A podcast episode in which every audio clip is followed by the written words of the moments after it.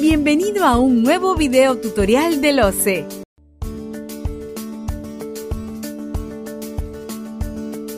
Bienvenido a un nuevo video tutorial del OCE. Hoy te explicaremos las acciones que debes tener en cuenta para realizar la evaluación y la calificación de postores dentro de un procedimiento de selección.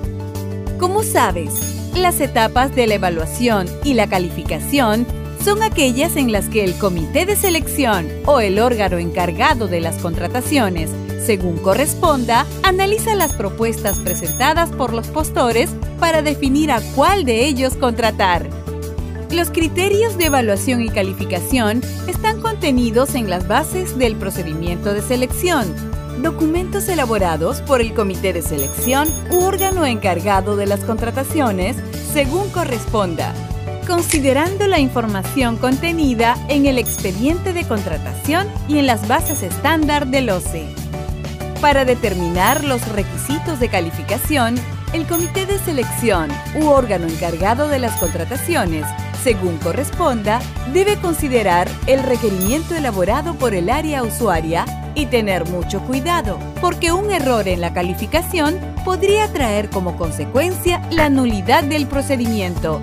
Por ello, para evitar estos problemas, se debe indicar qué requisitos de calificación se utilizarán, cuáles son los criterios para emplear la calificación y cómo debe acreditarse cada uno de los requisitos. Para mayor detalle, puede ver las bases estándar aprobada por el OCE. Recuerda que los requisitos de calificación sirven para determinar si los postores tienen la capacidad necesaria para ejecutar la prestación.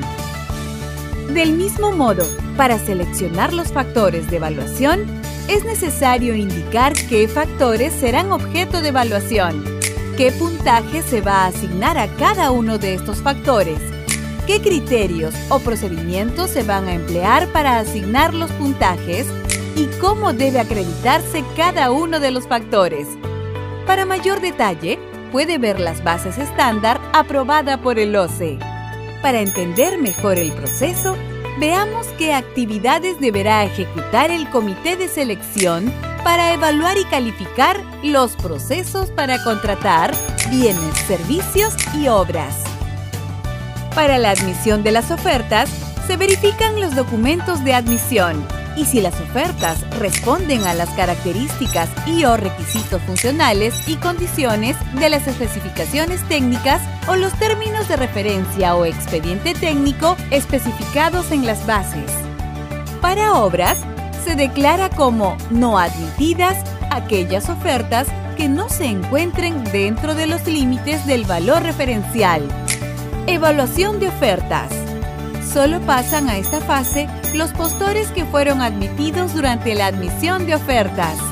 Aquí se evalúan las ofertas sobre 100 puntos, aplicando los factores de evaluación, con el objeto de determinar la oferta con el mejor puntaje y el orden de prelación.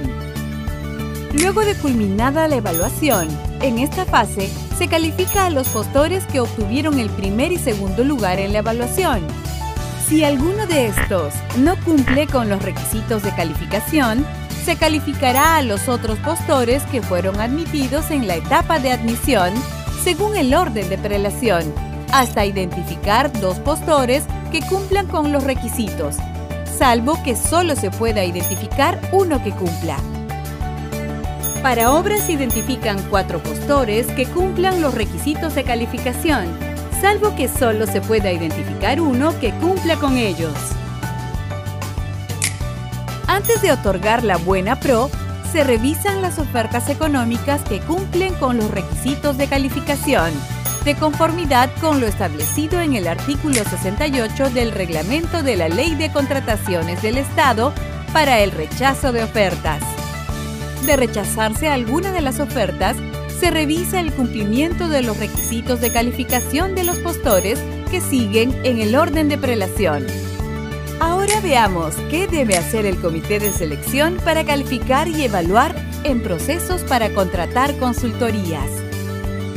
Al igual que en las contrataciones de bienes y servicios, en la admisión de propuestas para evaluar y calificar consultorías, se verifican los documentos de admisión, y si las ofertas responden a las características y o requisitos funcionales y condiciones de los términos de referencia.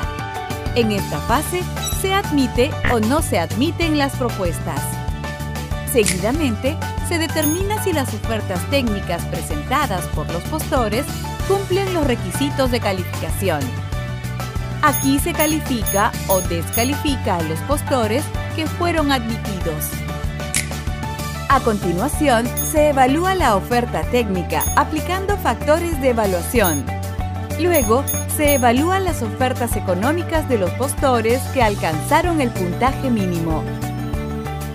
En el caso de consultorías de obras, rechaza las ofertas que exceden los límites del valor referencial. Luego, se determina el puntaje total de la oferta técnica y económica. Tanto la oferta técnica como económica valen 100 puntos. Antes de otorgar la buena pro, se revisan las ofertas económicas, de conformidad con lo establecido en el artículo 68 del reglamento de la Ley de Contrataciones del Estado. Eso es todo por ahora. Si quieres conocer cada uno de los requisitos de calificación y factores de evaluación, te invitamos a visitar nuestro canal de capacitación del OCE en YouTube. ¡Hasta la próxima!